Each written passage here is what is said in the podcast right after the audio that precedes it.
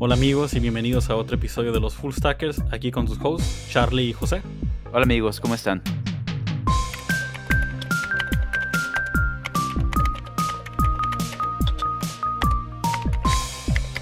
Pues mira Charlie, nos quedamos prácticamente en la última, en la última parte de esta trilogía, prácticamente el momento de, el momento de acción, ¿no? Donde en las últimas, en los últimos episodios estuvimos discutiendo, ¿no? Los, prácticamente los primeros dos componentes para atacar lo que es la entrevista de software development o ingeniería de software, que fue primero, dijimos, ¿no? Que habíamos aclarado que fue primero trabajar en tu, en tu currículum, empezar a publicar tu, tu resumen y ponerlo en plataformas como AngelList y LinkedIn. Y de ahí avanzamos a lo que fue de que una vez que ya por fin logras poner tu currículum allá afuera, tomas la llamada y recibes la llamada de recursos humanos de diferentes empresas y avanzas a lo que le llamamos la, la technical screen, que ya es prácticamente llegar a la primera etapa donde se te entrega un problema de computación o un problema de, de software, donde se te pide de que hagas una tarea, un problema, y una vez que llegas a esto, ya por fin llegamos a la final, ¿no? Que es el, el, el gran y, temido on-site, ah, el on-site interview. Sí, y creo que es un camino bastante interesante. Eh, afortunadamente, y creo que esto es muy emocionante. Eh, ya nos tocó a nosotros pasar por este proceso muy recientemente y también es un proceso que hemos repetido muchas veces y no es que quiere decir que ya estamos viejos, eh, todavía estamos en, en, nuestra plena juventud. Eh, pero hace muy poco, de hecho en el episodio anterior habíamos comentado que ya estamos pues listos para nuestra siguiente aventura que comienza en febrero, cada quien en, en sus nuevas chambas. Y pues tenemos esta experiencia en la cual pudimos volver a corroborar eh, estos tips. Eh, pudimos encontrar nuevos trucos que vamos a comentar en, este episodio. Y son muchas piezas muy interesantes que son desde eh, cómo te vas a sentir, en qué consiste la entrevista, cuánto duran las entrevistas, qué variaciones hay entre ellas y qué métodos tenemos de forma individual y para que ustedes puedan rescatar el que más les sirva como amuleto de la suerte, vamos a decirlo entre comillas, para que puedas meterte a la entrevista con esa confidencia, con esta seguridad de eh, hoy va a ser mi día y si no es mi día, mañana va a ser mi día, ¿no? Pero de que uno de estos eh, casos va a pegar, va a pegar. Exacto. Y para aquellos que no saben, a ver, Charlie, dinos qué, qué es prácticamente, qué es un on-site interview, ¿no? Y cuáles son como prácticamente dirías como los ingredientes como clásicos de que, qué pasa, qué, qué es lo que suele pasar en esta, en esta etapa. Va, el on-site eh, podemos verlo que se parece un poco al technical interview, pero es mucho más largo y tiene muchas nuevas variaciones. El technical interview solamente fue una entrevista de una hora en la cual te dejaron un, challenge, o también dijimos que está el caso de un code challenge que te dicen te doy dos horas y me lo envías. Eh, lo que tiende a ser el on-site es, eh, puede ser desde tres a más entrevistas, casi siempre empiezan como en tres entrevistas, cada una de una hora. Eh, como se hacía antes, es que tú ibas directamente a la oficina ah, o al building. En esta ocasión, pues estamos todos remotos, entonces desde casa, muy cómodo, te llega un link y comienzas las llamadas. Pero sigue siendo lo mismo, eh, una entrevista de una hora en la cual te entrevista una persona, a la siguiente hora llega otra persona y te entrevista. Y estas entrevistas son, eh, normalmente son tres tipos. Behavioral, en la cual van a, quieren saber si eres un buen fit para el equipo eh, está el Technical Interview, en la cual te dejan algoritmos, te dejan challenges.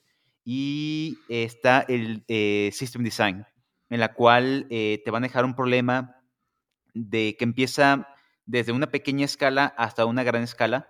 Y lo que quieren es saber cómo es que solucionas problemas. Aquí ya no se está pensando en, a ver, resuelve este algoritmo y, o códiame tal cosa es algo que se ve a grandes rasgos y tú comienzas a utilizar herramientas de tu día a día para solucionar ese problema. Y normalmente son estas tres las bases. Eh, creo en nuestra experiencia nos tocó en estos últimos on-sites que mínimo eran cinco entrevistas, ¿no? Eh, cada una igual de una hora. Y hay empresas que llegan incluso hasta las ocho. Eh, entonces, para que ahí se vayan amarrando a que pues van a salir cansadones.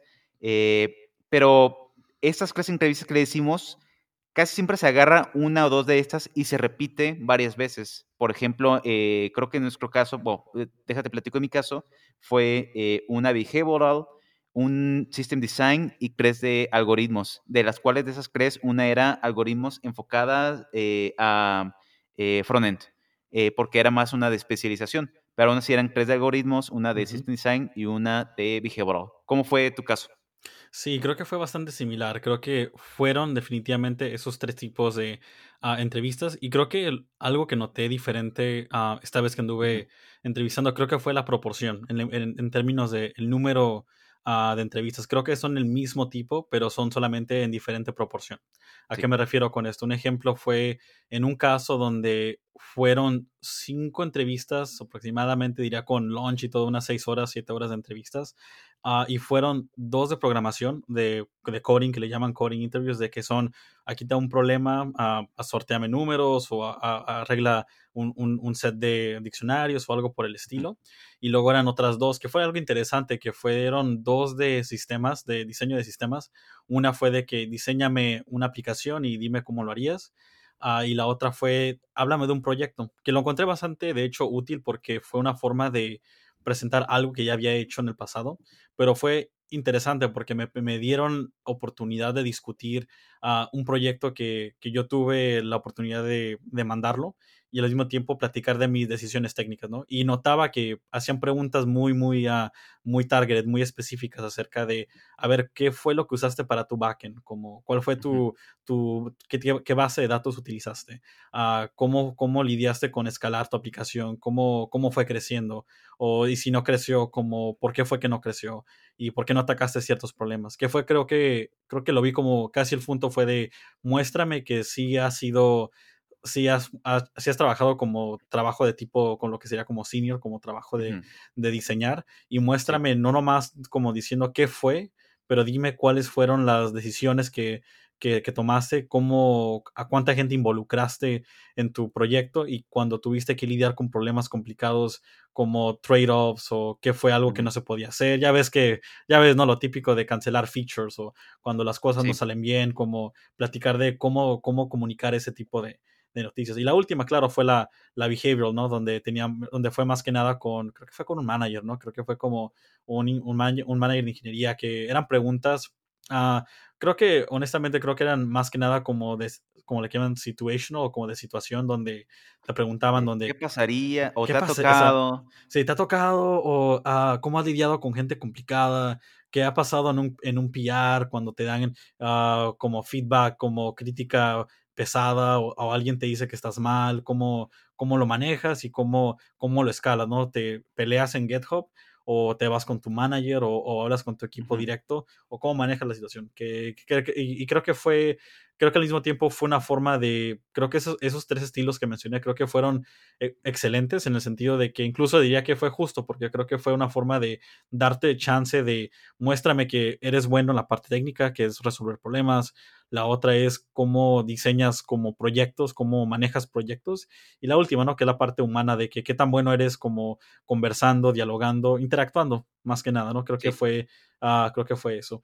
Pero creo que, a ver, Charlie, ¿tú qué opinas de esto? Creo que fue como llegar, como ahorita suena como que ahorita ya, ya sonamos mucho más cómodos, ¿no? Que creo que hace unas semanas bastante, bastante. Sona, sonábamos un poco más como preocupados. Creo que incluso las primerititas on-site eran un poco como difíciles porque no sabíamos cómo dormir incluso, ¿no? Que incluso nos desvelábamos tratando de estudiar, resolviendo un, un, chingo de problemas, pero a ver si, a, ver si tú, a lo mejor empezamos contigo de, como para ti, ¿cuál fue tu, tu ritual, no? Como si, como tu ritual, ya sé que platicamos un, bastante acerca de cracking the code como la Biblia, pero como cuáles fueron tus, tus viajes y tus pequeñas como, como formas de prepararte hacia, hacia llegar a la onsite. Uh, eh, me late eso. Eh, ya ves que normalmente cuando vas a o logras la onsite te marcan eh, algunos días antes te dicen ¿qué crees? Te, te, fue muy bien en el technical interview, el feedback fue positivo eh, y pues vas a pasar a la siguiente. Y pues el reclut también te va a comenzar a preparar, ¿no? Eh, en el sentido de que te va a decir eh, el onsite se va a tratar de esta forma, son estos rounds, te va a dar material para que sepas por dónde moverte. de vez en cuando te pasan guías, te dicen libros, eh, te hacen comparaciones de cómo puedes practicar para ese, eh, pues el Big Challenge. Eh, en mi caso, eh, yo ya estaba como que motivado. Creo que el truco que platicamos la vez pasada de aplicar muchas entrevistas a la vez eh, me hizo como que agarrar calor para que el on-site no se sintiera como es I just have a one shot, ¿no? Eh, tengo que eh, está muy tranquilo para, eh, pues, si esto no pega, pega la, que sigue, ¿no? Y creo que eso me ayudó mucho, mucho a la paz mental. Em, pero como me fui preparando, eh, yo seguí mi patrón de estudio que tenía antes, porque ya sabía que iba a seguir siendo technical interviews, iban a ser algoritmos, yo seguí haciendo mis ejercicios de lead code, pero lo que sí comencé a rascarle un poco más es esa entrevista que es System Design, porque a pesar de que es una entrevista muy, muy práctica porque se basa mucho en tu experiencia de la vida real. Eh, incluso creo que la teoría te ayuda un poco, pero la, ahí se corrobora mucho eh, qué parte de lo que has hecho en la vida real eh, les va a servir a ellos. fue estar como investigando mucho, como ya ves que en LeetCode hay algunas preguntas de construirme un Twitter, construirme tal cosa, construirme un URL shortener. me ha tocado un montón de, de esos casos. Y, lo y me acuerdo un tip que tú y yo habíamos platicado en su momento que era eh, como conocer o estar, eh, tener conocimiento de eh, tecnologías. Para que en el momento en que comenzara el System Design, por ejemplo, agarrando la, la experiencia de lo que yo había hecho en el pasado, no solamente recordar qué había hecho, sino también el nombre de los productos que había usado. Porque eso demostraba, oye, por ejemplo, voy a usar tal cosa para cash y voy a usar tal producto en específico y el hecho de decir esa tecnología y este nombre ayudaba como a corroborar, ¿no? Eso era lo que yo quería comenzar a rescatar, eh, esos nombres, eh, este, tener muy fresco esas ideas y pues prácticamente conforme iba llegando el día, eh, pues sentirme tranquilo. Mi meta era que al llegar el día, un día antes no iba a estudiar ya. Yo quería ya estar muy, muy tranquilo, a la mera una repasada y todo eso, pero no estar como mood turbo. Ya era de, tengo que estar fresco porque si me canso mucho hoy, puede que eh, cada cuerpo es diferente. Yo, por ejemplo, si me concentro mucho en la noche, eh, se me va el sueño, me puedo dormir como dos, tres de la mañana y ya está de, no, no me va a pasar eso. Entonces era mucho, pues, tener paz mental, ¿no? Ese mental health, porque, pues, tu cerebro eso va a ser tu compañero de batalla en este, estas cinco, cinco diagonal, ocho horas de entrevista y necesitas tenerlo muy, muy fresco porque siendo sinceros, eh, en cada una de esas entrevistas, en cada uno de esos onsites, yo salí cansado. Eh, no, no salí como de, uff, ahora correr y todo eso. Yo sí salí muy, muy cansado y necesitaba reposar. ¿Tú cómo te sentiste? Y, también cuál fue tu experiencia. No, estoy de acuerdo con eso. Creo que una parte que, creo que fue uno de los mayores errores que había cometido antes era de que bueno, sí estudiamos, ¿no? Todo el tiempo que fue hacer como problemas de lead code o problemas de computación, de cracking the code interview, pero creo que un error era eh, tratar de matarte el día antes, como estudiar muchos problemas, como todavía hacer problemas nuevos el día antes de la entrevista, pero creo que más de, más que ayudarte, creo que incluso te pone más nervioso, porque creo que no, una vez me pasó de que había hecho un problema de dynamic programming el día antes, ¿no? Y porque me atoré en el problema, al día siguiente te vas con incluso con un poco, con la confianza un poco lastimada o en duda porque dices, fuck, no, el día no pude hacer ese problema, soy pésimo, no lo voy a, no la voy a armar. Y creo que, creo que siembra la duda, ¿no? En vez de, en vez de darte la confianza. Y creo que en vez de hacer eso, lo que me ayudó más el día antes, creo que fue la parte de estudiar, pero solamente un, un repaso muy, muy light, como repasa conceptos, términos, como eh, estructuras clásicas de datos. Ah, y si quieres hacer problemas, no diría ni siquiera resuelve problemas nuevos, diría incluso viejos, ¿no? Problemas que ya hiciste antes. Y problemas que donde tuviste un ajá, como un, momento de ajá, como de, de, que ese como tipo plot twist de una película, ¿no? Donde descubres cuál fue, se te ocurrió cuál fue la parte importante de el problema, de conectar el problema con la solución y cómo llegaste a eso y recordar qué fue lo que te permitió ver eso. Y creo que eso es más útil que tratar de matarte resolviendo muchos problemas, porque creo que al reconstruir o reconstruir otra vez esa confianza con algo que hiciste muy bien antes, creo que te permite ah, acordarte de que cuáles fueron como las cosas que notaste y tratar de aplicar esa forma de pensar o esa mentalidad una vez más en, cuando, entreviste, cuando entrevistes al día, al día siguiente. Y obviamente no es como eso y dormir temprano, creo que fue la parte, la parte importante, porque como dijimos, es casi como un día de trabajo, como un día de trabajo, un día de escuela, que van a ser seis, siete horas de tu vida, o ocho horas, si es el caso de, de Netflix, a lo que me han contado, uh, que donde te vas a tener que quedar ahí todo el día sentado, o ahorita con el COVID y todo, pues sentado en tu escritorio por muchas horas, y creo que ocupas la energía, ¿no? Que quieres estar como enfocarte y tratar de, de, de estar ahí uh, presente el, el, día de la, el día de la entrevista. Y me acuerdo que me has contado, ¿no? De que te, tú tenías tu, tu ritual de, con, tu, con tu té, ¿no? Que preparabas tu té en la mañana y todo. Eh, es súper interesante porque, eh, wow, ya sabes, eh, yo soy súper sí. cafetero. A ver si un día hacemos un, un capítulo de, de, técnicas de café y, y, y granos de eso. Pero uh -huh. yo soy súper cafetero y, y, pues cuando estoy en el chamba día a día ando con mi café, me despierta, me ayuda como que a estar atento. Pero hay una situación muy diferente que ocurre en el on-site. Eh, que es lo que origina el cansancio. Eh, ya ves que ahorita que lo comentábamos, eh, es como trabajar con la diferencia de que cuando tú trabajas, tú puedes tener un pequeño break para relajarte y pensar las soluciones. En tu día a día, si tienes uh -huh. un problema o tienes que codear algo y no te sale al, eh, ese plan que querías, te puedes relajar, te pones a pensar cuál será la mejor solución, deja hago brainstorming con un amigo, deja investigo, googleo. Pero aquí no tienes esa chance, tu cerebro está a 100, 5 horas, no está dejando de pensar. Y a mí el café, en las primeras entrevistas o en los primeros on-sites, me echaba hacia atrás, o sea, me daba mucha ansiedad, porque estaba yo, el café me ponía 100 y como que mi cerebro, dejas de, de controlar los pensamientos, tanto buenos como malos, ¿no? Y comienzas uh -huh. tú mismo a ahogarte como de, eh, ok, voy a resolver esto, pero no me quedó chido, y comienzas a pelearte contigo mismo y, y te vuelves tu, tu enemigo. Uh -huh. Y pues el café es muy bueno para despertar, pero uh -huh. eh, si estás en un rush es muy mal candidato para tener un compañero eh, de triunfo. Y lo que yo hacía, digo, la cafeína la necesitaba, ¿no? Eh, bueno, no la necesitaba, pero me gusta la cafeína. Eh, y necesitaba ese punch para despertar y también porque quería como que estar muy atento a la entrevista. Entonces eh, descubrí un té que no me acuerdo cómo se llama, ahí lo ponemos en las notas, lo ponemos en las notas. Eh, yeah me encontré uno en, creo que en Amazon, y después lo encontré en tiendas como Target y, y este Whole Foods, uh -huh. que es un té de mandarina que decía como ener energizing, algo así.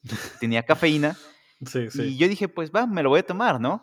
Y me tomaba como tres durante la entrevista, bueno, durante todo el on-site. Uh -huh. Y lo que pasaba era que el té me relajaba y la cafeína como que entraba muy poco, muy lentamente. Uh -huh. Era como que menos cafeína que un café y entraba muy lentamente al cuerpo entonces era de que yo me sentía con energía, pero no me sentía ansioso. Parece que la cafeína te entra en un rush, ¿no? Y por eso uh -huh. te da como el bomb de energía y por eso necesitas café después de una hora para otro bomb. Y aquí era como que progresivo, poco a poco. Y sí. eso me ayudaba muchísimo. Ese fue como mi amuleto. Y para mí, ver ese, ese té, servírmelo y todo eso, para mí era un ritual mental de eh, estoy listo para lo que sea y uh -huh. también tenía, ese me lo voy a guardar, ese tip, pero porque no. me da pena. no, no, no pero... creo, que no, creo que no más tip, ¿no? Creo que es el, el, la idea del, del, amuleto, ¿no? Como cuáles son sí, los... Exacto. Me, me, gusta cómo lo pones, como cuáles son las, las cosas o estos rituales, ¿no? Estas cosas que, que hacemos antes de entrevistar, que creo que son importantes, ¿no? Creo que es encontrar y creo que toma como dijimos, toma varias entrevistas, toma varias de estas aventuras de intentar uh -huh. ver qué es lo que funciona para ti, ¿no?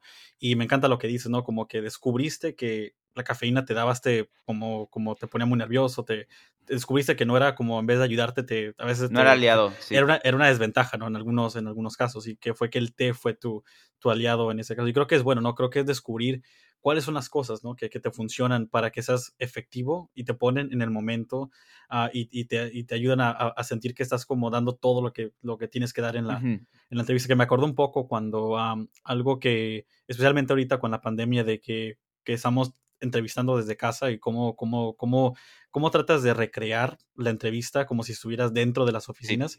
Y creo que una que me ayudaba bastante era de que, pues, hay veces que andamos, ¿no? Como que con pants y andas como más relax en la casa, ¿no? Y creo que, creo que si te pones como algo diferente, ¿no? Como una que me ayudaba era como vestirme un poco más formal de, que tu día eh, habitual, que fue como, si hoy me pongo Converse o hoy me voy a poner como unos zapatos uh, más formales, ¿no? O una camiseta un poco más formal o algo que me hiciera sentir, incluso si es solamente una chamarra, ¿no? De que es como, oh, voy a poner algo diferente para sentir que hoy voy a hacer algo, algo que no lo, lo típico, o en general, como que en, mi, en, en, mi historia personal, creo que a mí me hacía sentir como que oh, este día es el día del once y, lo voy a tomar es un día como, diferente. Es un día diferente, uh, tengo que ponerme en el zone y el momento que yo me ponga esta chamarra o el momento que ya tenga ese té, en tu caso, Charlie, ya listo en, en mi mesa, ya, ya estoy en el flow, ¿no? Ya estoy en la zona y ahorita vamos a, a darle, um, a darle con todo con, con, con sí. esto. Y algo, por ejemplo, que déjame, eh, te agrego así dentro de los rituales, creo que tener paz mental eh, poquito antes de la entrevista ayuda muchísimo. Yo lo que hacía uh -huh. era como media hora, yo ya sabía que en media hora iba a ser el onsite, entonces comenzaba como que a irme un poco relajando, a nublar mi mente, eh, digamos, como entre, entre, comillas, como sin cada meditación. Y me acuerdo que ponía una canción, ¿no? Eh, ya te conté cuál era, uh -huh. pero la canción meramente, hacia grandes rasgos, era como de, ok, si esta no es la oportunidad, va a llegar otra. Era uh -huh. una onda como, ah, esta es una entrevista más eh, uh -huh. entre todas. Ni siquiera es tan importante, ¿no? Uh -huh. Y ello, eh, yo me quería poner mucho en el de, eh, pues, no necesito esta chamba, lo, lo, estoy haciendo porque, pues, aspiro a algo diferente, a algo mejor, pero hay muchas opciones más. Si no es esta, va a ser otra y en cualquiera que caiga voy a ser muy feliz. Y por ejemplo, eh, me pongo a pensar qué canciones te podrían ayudar con eso. Por ejemplo, uh -huh. Don't Stop Me Now, creo que podría ser muy, muy buen ejemplo para agarrar punch. El chiste es que encuentres algo que te ayude a como tener esa elevación mental, porque uh -huh. de nuevo, son muchas horas. Uno, tu preparación sí. te va a ayudar mucho a pasar esas horas, pero tu mente se va a cansar. Eres, uh -huh. Somos seres humanos, tu mente se va a cansar, entonces necesitas algo que te permita que esa, uh -huh. ese gran potencial que tienes te aguante esas cinco u ocho horas y puedas pues salir a gusto. Mientras tú salgas uh -huh. feliz y digas, logré, me voy a comer un sándwich para celebrar, eh, ya le hiciste, ¿no? Pero el chiste es sí. que ese potencial se resguarde cinco u ocho horas. Exacto, y luego, como creo que habíamos mencionado en esto, en, en capítulos previos, ¿no? De que eh, un sistema de soporte como amigos, familia, siempre es importante en todo el proceso, pero en el día de la entrevista creo que, más que nada, creo que ese día te conviertes en en casi como te conviertes en Rocky y te conviertes en el entrenador de Rocky al mismo tiempo, ¿no? Porque estás actuando como el que tiene que ejecutar y el que tiene que entrevistar y hacer las cosas, pero al mismo tiempo tú tienes que motivarte, ¿no? Porque es un día muy largo, ¿no? Es muy arduo y, y no vamos a, como dicen, a, esconderlo como que es algo fácil. Creo que en realidad sí es algo complicado, pero como todo, ¿no? De que creo que es aprender a, a crear esto, lo que llamamos como frameworks, ¿no? Estas formas de pensar que creo que ayudan a crear ese soporte sobre algo complicado y te permite a verlo de otra manera para que no se sienta tan pesado, ¿no? Para que lo puedas ver como cómo puedo, cómo puede ser estratégico mentalmente, incluso como, como crear estas ideas de rituales que te permiten, ¿no? Que te permitan verlo como, no, esto va a estar bien, ¿no? Como estas son las cosas que me dan a mí confort y me permiten uh, verlo de otra forma y lo hace ver un poco más, un poco más sencillo. Sí, definitivamente. ¿Y qué te parece si ahora saltamos a, eh, bueno, platicamos ahorita a grandes rasgos qué es el on-site, ¿qué te parece uh -huh. si le comenzamos a rascar las, pues, los tres puntos principales, ¿no? Porque ya dijimos que hay unos que se repiten, pero eh, ¿qué te parece si empezamos con eh, esta parte de eh, Code Challenge o uh -huh. los algoritmos o el Technical sí. Interview? Vas a entrar y... Uh -huh ya ves que te van a poner un evento ahí en el calendario, eh, uh -huh. tu agenda con tu recluta, te va a decir a tal hora te toca a tal persona, tú vas uh -huh. a decir quién carajo es él porque nunca lo había escuchado en mi vida. Sí. Y si te importa, tú nomás métete y es para que sepas eh, cómo uh -huh. referir a esa persona. Y digamos que te toca, porque no hay, ese, déjame nomás aclaro eso rápido, no hay un orden específico, es random, eh, pero digamos que en esta te toca la primera technical interview. Sí. No, creo que estoy de acuerdo con ello. Creo que nunca, no hay que asumir como un orden en particular. Es como ve, ve con todo, pero en este caso, digamos, con. Creo que coding interviews no, no es tan diferente como muchos creen a, a lo que es el technical screen. Creo que sí cambia en el sentido de que va a ser un coding interview, pero creo que a veces lo que va a pasar que te van a dar una pregunta tal vez un poco más ambigua y uh -huh. con todo y con toda la intención. Creo que es más que nada ver uh, uh, cómo, cómo tomas una pregunta que no es muy clara, como, como te dicen, creo que quiero, quiero que hagas scheduling the task. O, es decir, como que si tienes varias tareas a ejecutar, quiero que las ejecutes en paralelo. No te dicen cómo hacerlo o cómo, solamente te dan un problema. Y es porque, digamos, varía, ¿no? Varía por lenguaje de programación, hay muchos frameworks allá afuera, pero creo que se presta a que quieren que hagas preguntas, ¿no? Y creo que, creo que los consejos que aplicamos en, previamente en el technical screen vuelven otra vez, ¿no? Como para el coding interview diría que vuelve lo mismo, ¿no? Que es una combinación de volver a repasar algoritmos como tus herramientas de estructura de datos, a estudiar algoritmos clásicos como BFS, DFS, los cuales vuelven, ¿no? Que, y creo que la primera estrategia que usualmente doy en coding challenges o coding interviews es ve el problema y usualmente es un problema donde están esperando que apliques estos conceptos clásicos de estructura de datos y algoritmos clásicos y ve primero si algo de lo que ya conoces de estos de estos de estas dos áreas de algoritmos y estructuras aplica al problema que se te da y, ve, y trata de ver un match, ¿no? Como trata de ver si hay una, una conexión que exista y ver si puedes aplicarlo para resolver el problema. Y la otra de que si el problema no es muy claro, creo que una, una que ayuda bastante es hacer preguntas, ¿no? Como habíamos dicho, es de que el, el, entrevistador está ahí para ayudarte, ¿no? Y especialmente en un coding interview, en, en un onsite quieres tratar de maximizar tus oportunidades, oportunidades al hacer muchas preguntas, porque quieres asegurarte que entendiste la pregunta y al mismo tiempo de que si no es claro cuál es la solución, quieres hacer el suficiente número de preguntas para poder aclarar como si acaso ocupas implementar algo muy, muy, muy bruto, algo muy como muy forzado, mínimo más tienes un, entendimiento de la, de la pregunta, ¿no? Y creo que eso pasa bastante, ¿no? Que, que habíamos discutido esto a Charlie, de que hemos dicho de que cuando, aunque tú creas que la solución no es perfecta, creo que mejor, mejor que tener un, un, un editor vacío, creo que es bueno incluso una, un código con tres loops o cuatro loops, si es lo mejor que tienes en el momento, es mejor tener al, eso que a nada. Y creo que eso ayuda bastante. Creo que siempre es mejor tener un, algo con qué trabajar que no tener absolutamente nada en el, editor. Sí, porque tal cual eh, el resultado que se va a poner en las notas va a ser, eh, lo hizo chido, pero no lo terminó. Y eh, ya ves que dentro del scorecard, literalmente hay un punto que dice, terminó el ejercicio y pues va a quedar en no. Entonces eh, es mejor eh, terminarlo que eh, hacer algo a medias, pero que tú crees que es óptimo. Y es lo mismo, o podemos otra vez recordar, si, si quieren darle vueltas, el podcast anterior, porque tal cual como dijiste, es, mm, yo diría, un copy-paste del technical interview de la entrevista anterior, que se va a repetir tres veces, con pequeñas variantes, con, eh, puede ser que una sea muy enfocada a tecnología de cierto tipo, por ejemplo, si te vas a DevOps, puede que toque una enfoca un poco más a, eso. Me ha tocado una vez que se equivocaron de entrevista, hace como dos, tres años, me tocó una de DevOps y está de, oigan, ¿por qué me preguntan de Linux y cosas así, no? Y pues me tocó eso, pero por ejemplo en esta ocasión ya me tocó una que fue de frontend, eh, en la cual me pedían eh, tal cual hacer Big Connotation, pero de elementos del DOM. Y se me hizo, me gustó mucho, mucho esa entrevista, porque eh, pues me hacía pensar eh, cómo podía reflejar los algoritmos del día a día en, lo que hacía en, mi trabajo, tal cual, no como de codear como con JavaScript, sino entender mi especialización, ¿no?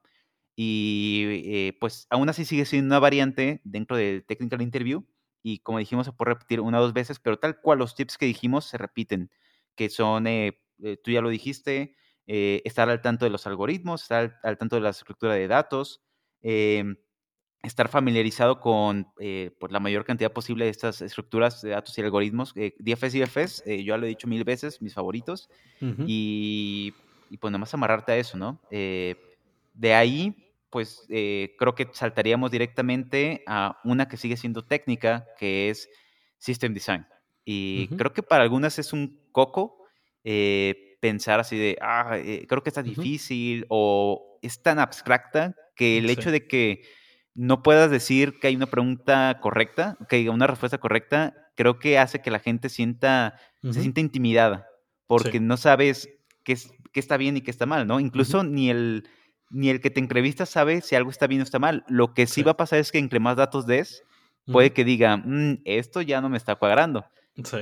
Pero es muy abstracto, ¿no? Ya, y creo que es más, una de las más divertidas. Bueno, creo que con el tiempo se, se volvió divertidas una vez que le agarras el rollo, ¿no? Creo que es como todo. Creo que una vez creo que cuando empecé a entender el propósito, creo que platicamos de ello con la idea de entender cuáles son los juguetes disponibles y creo que es el punto, ¿no? Creo que System Design es una forma de ver cómo piensas y cómo puedes ver lo que está disponible en el mundo, ¿no? Como tecnologías, uh, herramientas, frameworks, y, y, más que nada ver cómo puedes tomar todos estos componentes que hoy puedes, hoy en día los lees en blogs, en Medium blogs, o gente que habla de tecnologías o tutoriales, y cómo tú los puedes conectar uh, para resolver un problema, ¿no? Que se te presenta como implementame en Twitter, implementame en Facebook, implementame en Instagram y también como tener discusiones muy ricas, ¿no? Porque a veces te preguntan como si tuvieras que digamos, como manejar transacciones o tienes que hacer como guardar información. ¿Cómo, dónde quieres que pase esa lógica, no? Como, imagínate como si tuvieras, ¿no? Como estos componentes como casi rectangulares, ¿no? Y voy a tratar de visualizarlo un poco, ¿no? Como estos diferentes bloques y decides como la parte de, de, la base o de la base de datos debería ser algo que, que pasa dentro del, del servidor de aplicaciones o pasa como separado en otro servidor. Y creo que es interesante, ¿no? Porque no hay una respuesta, diría, como, como errónea o, o, o, correcta, creo que es solamente como trade-offs y es discutir como que diferentes configuraciones, dado diferentes configuraciones, hay unas que son mejores que otras, ¿no? Y es como discutir como como, como a veces me ha pasado, ¿no? Que ellos, que incluso el entrevistador te presenta una arquitectura o un, un, sistema, te dicen, oh, es como, esto es como yo lo haría. Y es más que nada para ver cómo tú lo, lo ves y, y, y, incluso como tú propones, ¿no? Como, hey, como qué tal si movemos la lógica de, de, de databases para otro servidor o creamos otro, otro tier o otro, otro nivel de, de servidores y para tratar de manejar esa, uh, esa lógica. Y ya, creo que más que nada, creo que eh, eh, cuando yo he estado del otro lado, que me ha tocado incluso Uh, no entrevistar, pero entrevistar gente. Creo que es más que nada como buscar si las personas conocen como lo más reciente tecnologías o están familiarizados con lo, con lo que es trending hoy en día en tecnología. Sí.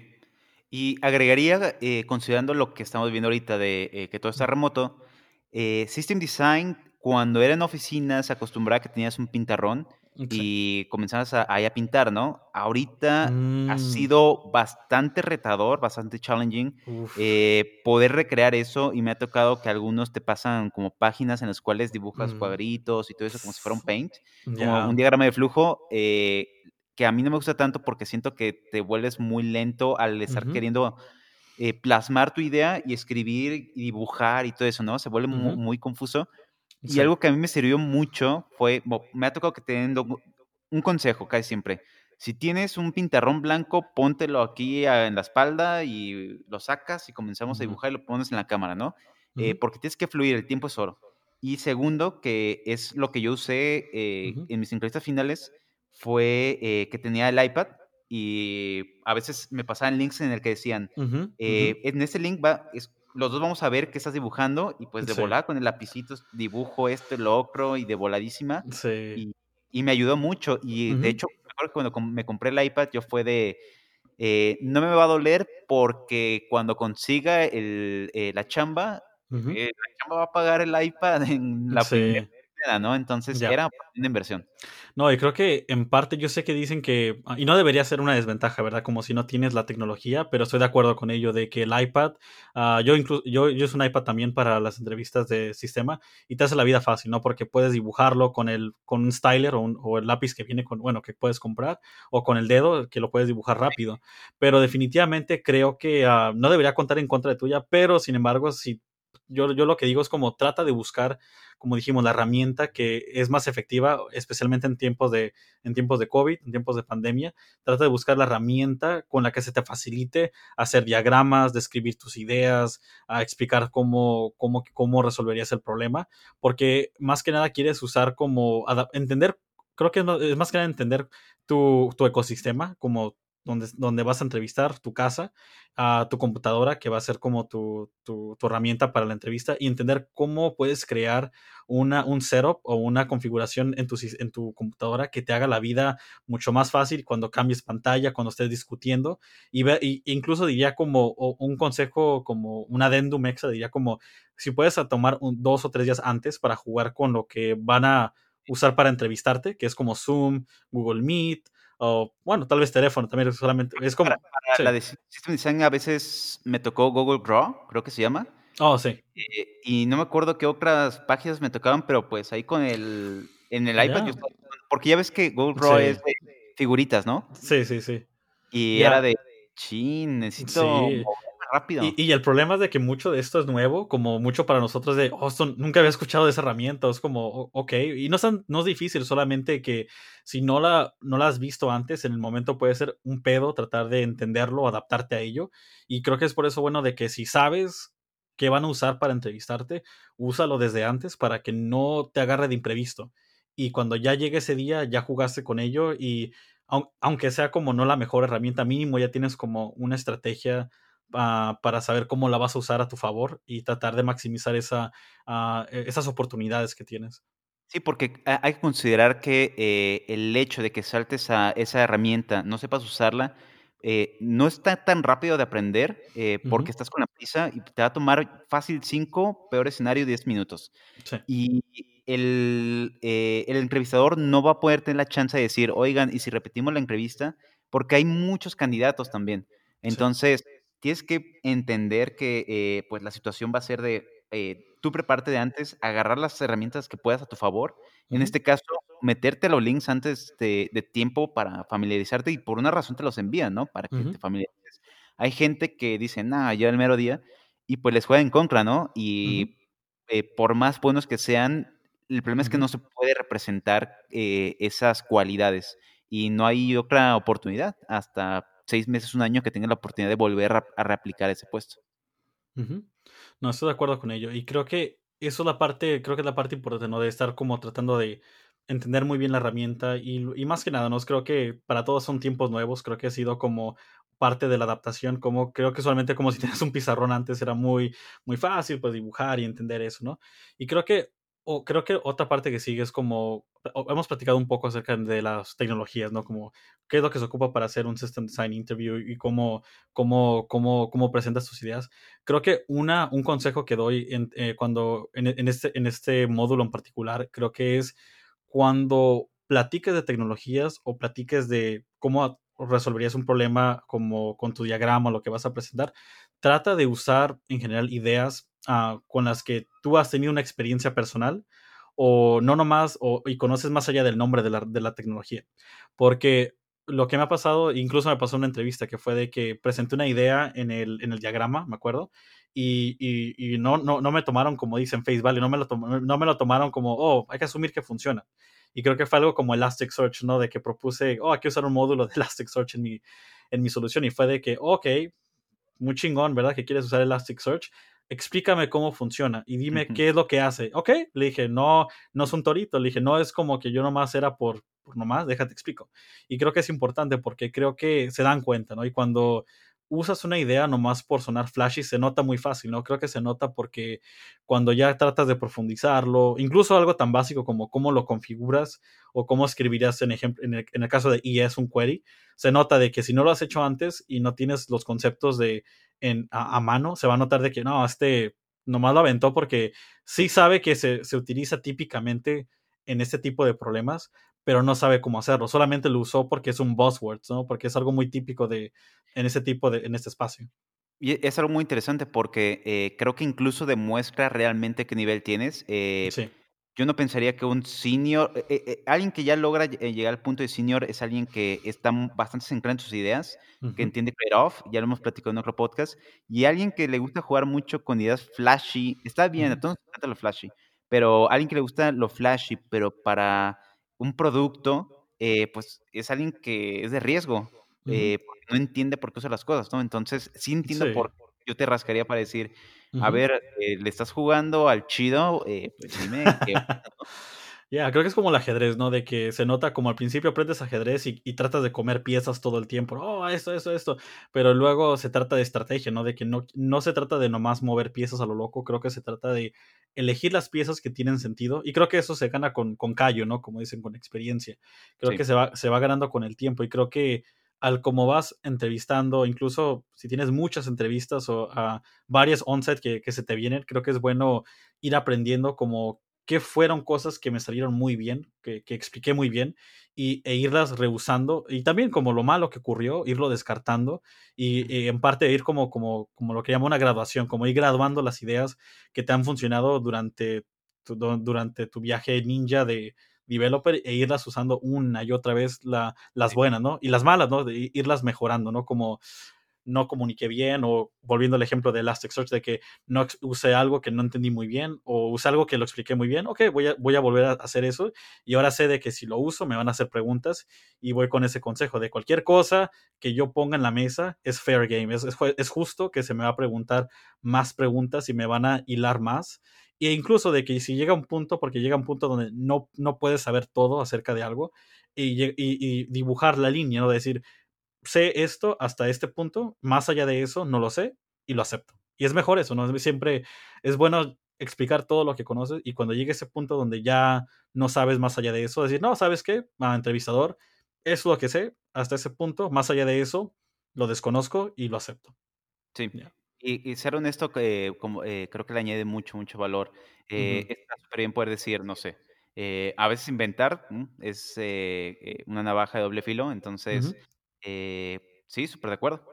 Y pues ahorita que ya, ya tocamos dos piezas muy, muy chidas, que es Technical Interview, System Design, y pues toca la última que yo diría que es relajante, que sí, pero también no significa que todo lo que pase por tu cabeza lo saques, eh, sino que es razonar mucho, que es behavioral, la entrevista behavioral.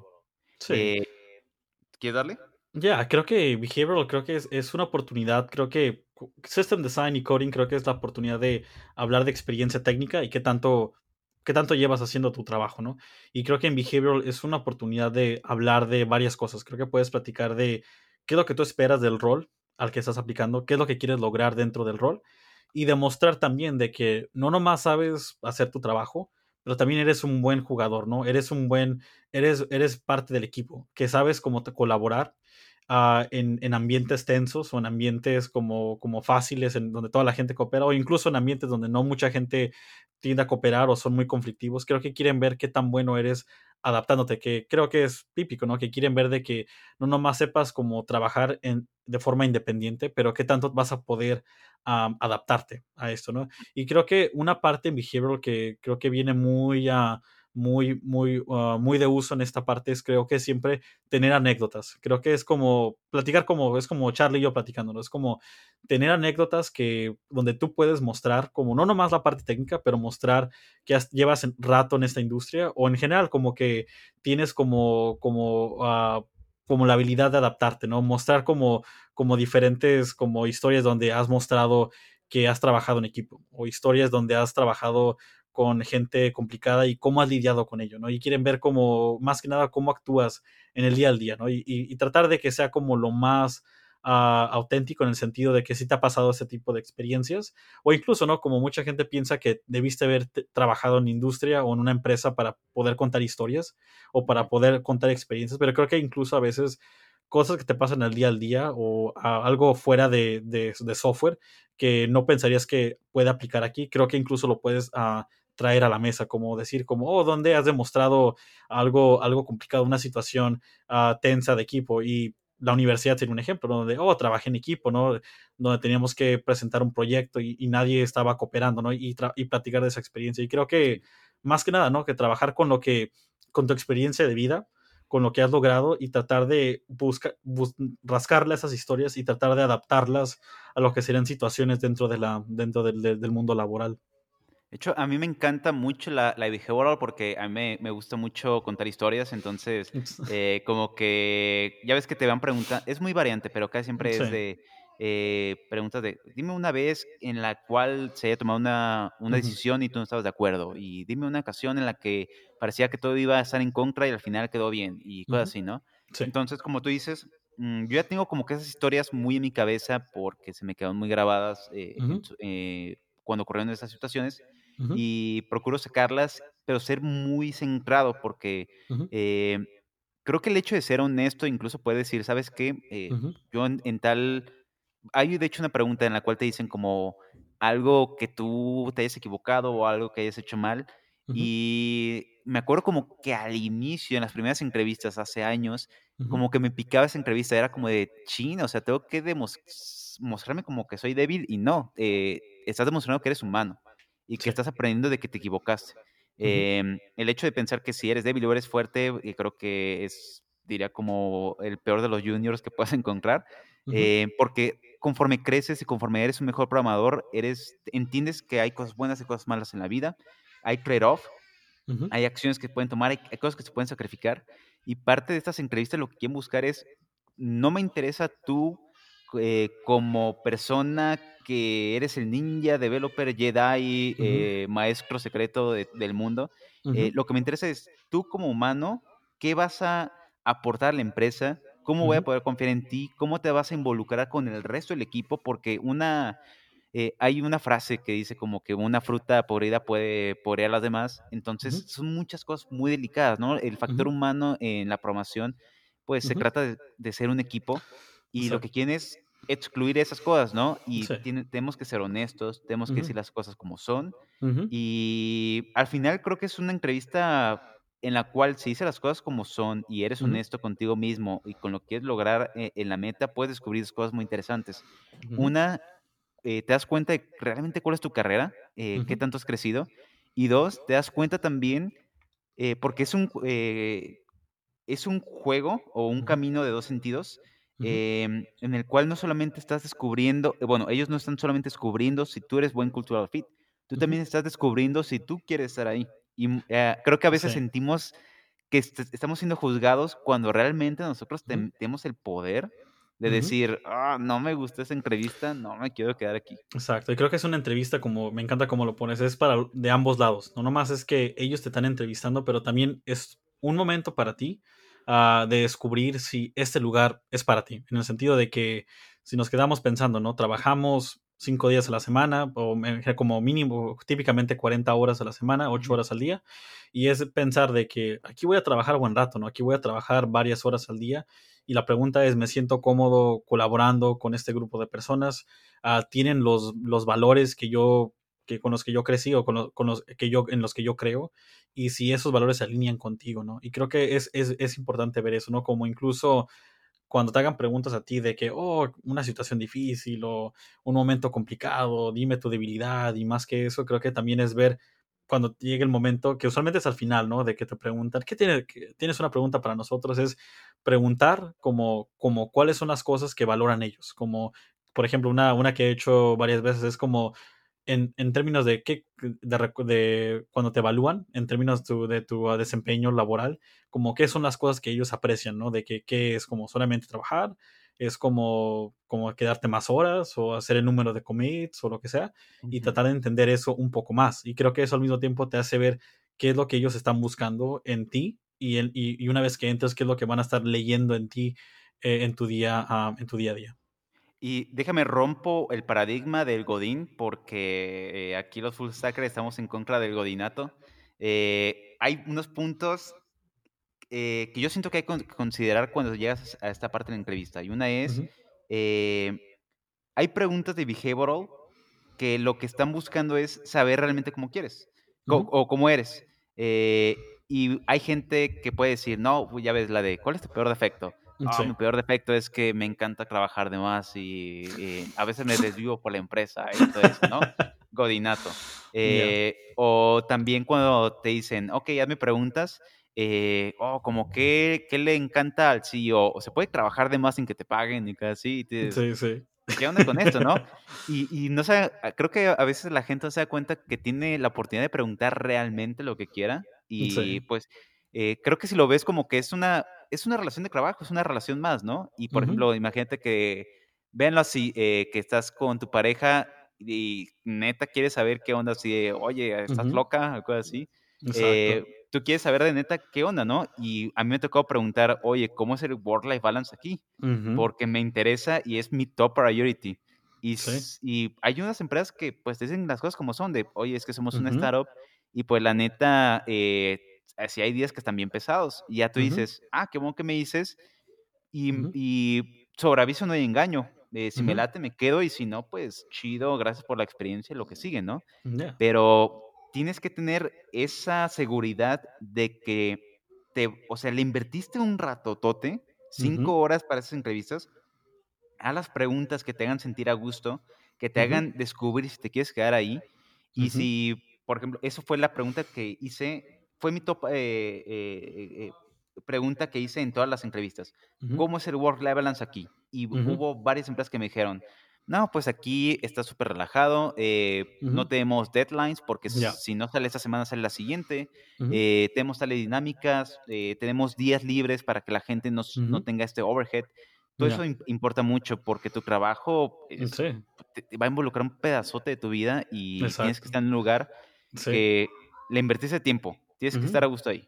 Y quieres preguntarle a todos, no nomás a la... eh, ahorita platicamos un poco de behavioral, pero creo que si preguntas que te van a hacer Sí. que te quedes en la empresa, si puedes preguntarle a todos tus entrevistadores a lo largo del día, mejor. Como me acordó a una que yo hice, dos preguntas que hice a lo largo del día en todas fue, dime qué fue ah, lo que te atrajo a la, a la empresa, aparte del código y la cultura y la misión y todo lo que te pintan en la página, como qué fue algo que no se ve, que no es tan visible en los comerciales o lo que sea, que te vino, que te, que te dijo, ok, me voy a venir aquí a trabajar.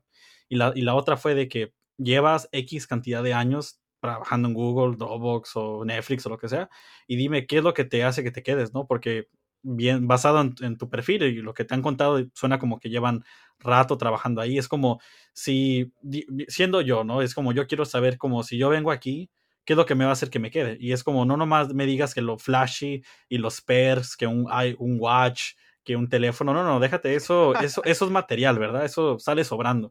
Es como, dime qué es lo que te hace quedarte, ¿no? Es como, te tratan bien, sientes que te incluyen, ah, ah, estás creciendo. Son cosas que lo que yo, yo- lo que yo les decía, como no me lo tomes como metiche, dímelo como, ¿cómo es lo que, cómo sientes tú que estás como creciendo aquí? ¿Qué es lo que te hace se- verlo como que es, es diferente de toda, de toda empresa? Porque todas tienen plata, ¿no? Todas tienen dinero y todas te van a dar beneficios, pero la pregunta es, ¿qué es lo que lo, lo volvió tan diferente y, y qué, lo, qué lo sigue volviendo eh, relevante para que tú sigas en esta para que empresa? te quedes. Y fíjate, tengo una historia de eh, que se coma perfecto. Me tocó justamente en una entrevista que no fue la de Behavioral. Ya ves que en las técnicas también al final te dicen, hazme una pregunta. Sí. Eh, y le pregunté eh, a la empresa X, oye, eh, bueno, a la persona de la empresa X, eh. ¿qué te gusta de esta empresa, no? ¿O qué te parece esta empresa? Y me dijo, ah, pues está bien. eh, más o menos me gusta. creo que estaba mejor antes. y casi. Y yo me quedé como de. ¿Con qué "Ah". ganas? Dije, súper red flag. Dije, eh, literalmente ya no acepté el onsite. ya. eh, por- porque sí puede, puede haber más opciones y te la puedes jugar y todo eso, pero dije, ah, Mm, yo, yo estaba en un rush y estaba de, si me voy a, a- si voy a agarrar empresas para onsite, van a ser las que me encanten. Y aquí sí. Imagínate trabajar con esa persona de, de coworker va a ser de, oh, ese es un gran día. Ah, pues yo creo que más o menos. No, y, y mucha gente no, no- creo que nos enfocamos tanto en lo flashy como el open source y el nombre, los comerciales. Creo que se nos olvidan estas cosas y creo que son las que, estos detallitos que al final del día es con lo que vas a vivir todos los días, en general, con lo que vas a trabajar día a día.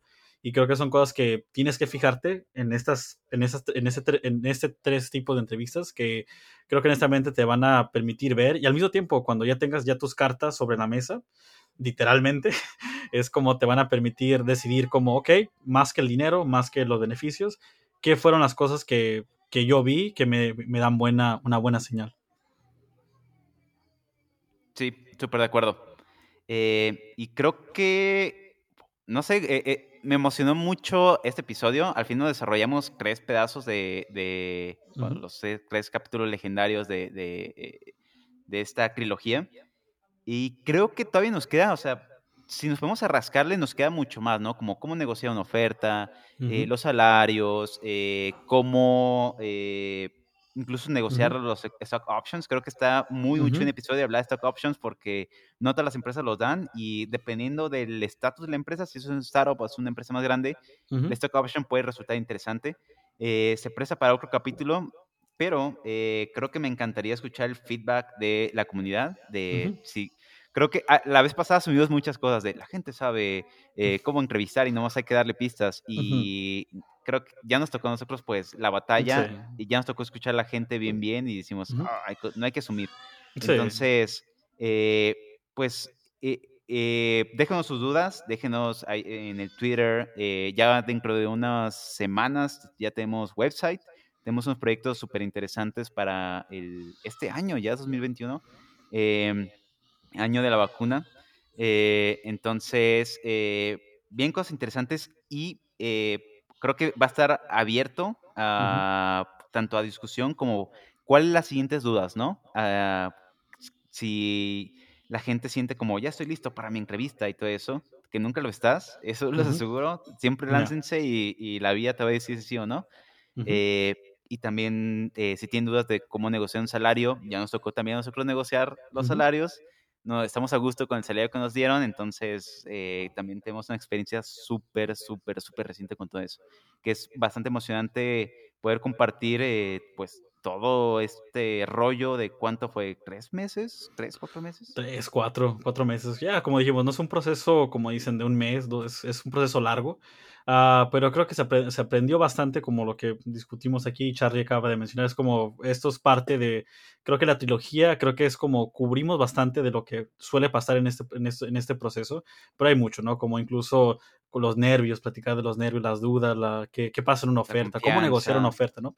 Pero creo que más que nada, como dijimos, como denos, denos feedback, denos comentarios a través de YouTube, ya ven en, en Twitter cuando posteemos esto, uh, y déjanos saber, creo que es importante, queremos escuchar como qué es lo que opina la, la comunidad y qué es lo que ahorita les late y creo que, y las dudas que tienen ahorita sobre, en, sobre este mundo, ¿no? Y con gusto creo que esto nos va a permitir ver cómo, cómo enfocar la conversación en el siguiente, bueno, siguientes, en los siguientes episodios.